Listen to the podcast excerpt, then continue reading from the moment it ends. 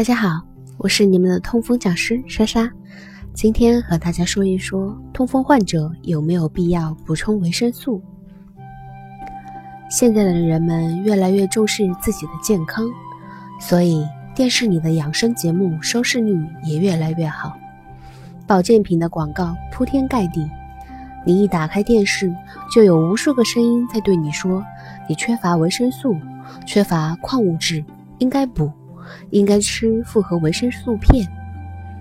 在临床上，就经常有患者问我，痛风是不是因为体内缺什么呀？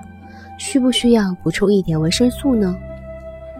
对于这个问题，我只能说，虽然维生素是人体内必不可少的物质，很多生命活动都离不开它们的参与。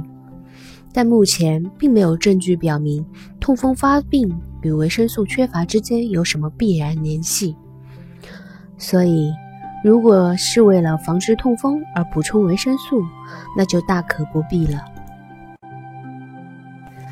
还会有一些患者问我，自己平时饮食不均衡，需不需要补充维生素？对于这样的患者，我一般是建议调整饮食习惯，均衡饮食。通过食补的方法来摄取维生素。为什么我不建议痛风患者补充维生素或者矿物质呢？因为药品中各种维生素的量是固定的，但每个人的情况却不同。